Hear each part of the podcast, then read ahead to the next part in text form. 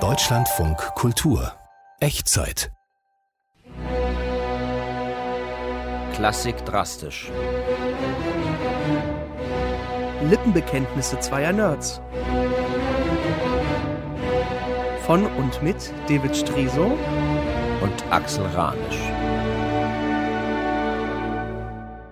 Axel, Ja. wenn ich eine Geige wäre, Du bist würde ich eine Geige für mich. eher, eher, eher ein Kontrabass. Aber wenn, wenn ich eine Geige wäre, ich würde mir wünschen, dass auf mir immer ein Konzert gespielt werden würde. Und zwar das Violinkonzert von Felix Mendelssohn Bartholdy in E-Moll. Ja, das verstehe ich. Kennst du das? Ja, Das ist so natürlich. unglaublich schön. Ich meine, es ist jemand gewesen, der, es es sind alles Ausnahmetalente natürlich, aber Bartholdy, der ist nur 38 Jahre alt geworden.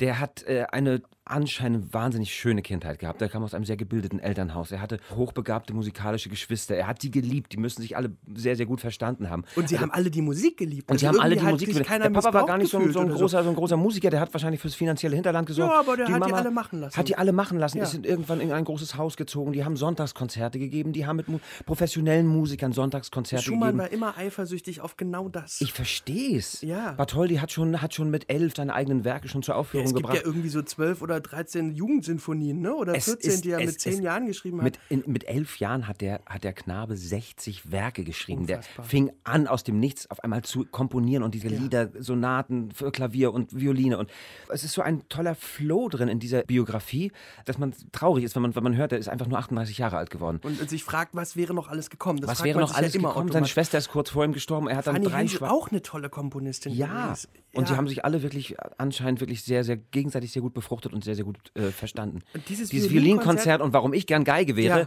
spiel doch mal ein.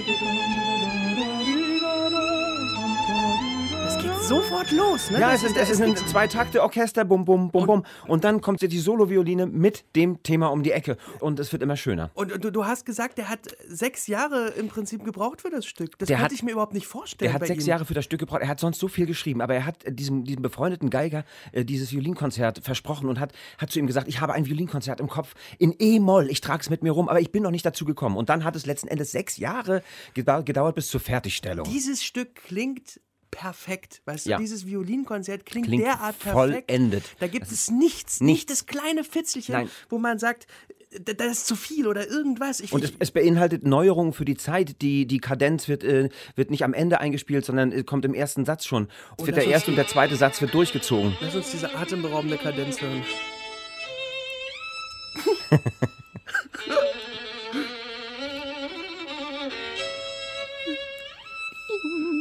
Leicht, oder? Gar nicht, gar nicht einfach.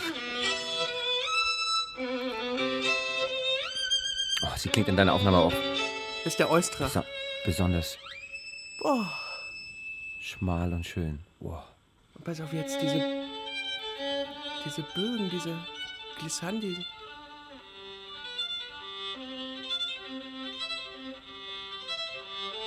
Und es, ist, es ist, wirkt natürlich wie alles, was so tolle Kunst ist, so leicht und so. Und dann kommt jetzt gleich das Orchester und kuschelt Das sich, klingt sich ein. kuschelt sich wieder an die Violine ran, könnte man sagen.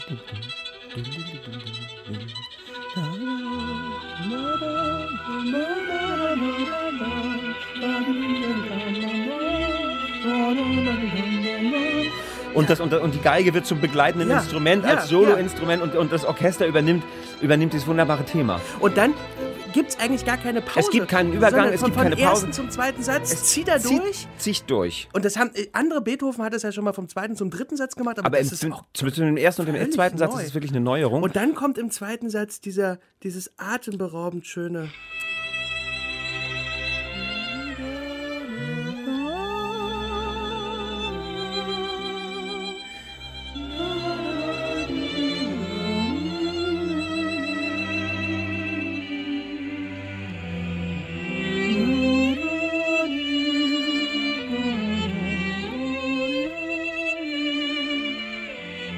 Wunderschön, wie ein Lied. Also unglaubliche, unglaubliche Melodien.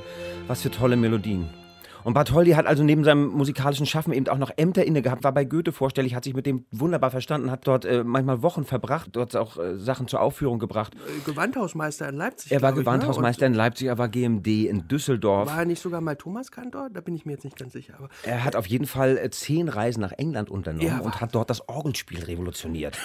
äh, es gibt, es gibt eine, eine Technik, die der da eingeführt hat, wonach die dann nur noch nach seiner Technik geübt und musiziert haben, Ja. hat das Dirigieren mit dem Taktstock durchgesetzt. ja, ich habe irgendwann mal einen nörgelnden äh, Klassik-Radiomoderator oder irgendwas hören sagen, die Werke in seiner Kindheit und Jugend waren die allerbesten. Er hätte irgendwann aufhören sollen. Deswegen habe ich immer gedacht, dieses Violinkonzert ist ein Jugendwerk. Aha, okay. Und jetzt kommst du und sagst mir, A, er hat sechs Jahre dran gearbeitet, Und B, B, ist es äh, ziemlich äh, am ziemlich Ende seiner, seiner Ende Schaffensperiode. Dabei ist es das Schönste von allen. Komm, lass uns ein bisschen abdancen. sind wir im dritten Satz? Ja. Sonntagsmusik. Dililum, dililum,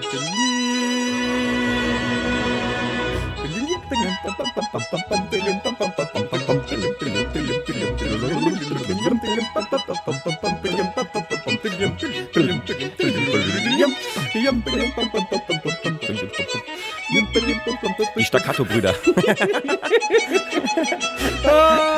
Es ist wunderbar. Es ist ein David, wunderschönes ist so Werk. wunderbar. Ja, und wie gesagt, ich wäre so gern Ich Geige. wünsche dir von ganzem Leben, das dass, du im nächsten Leben Geige bist und jemand auf dir Das wird mich- Mendelssohn Bartholdy spielt. Den ganzen Tag.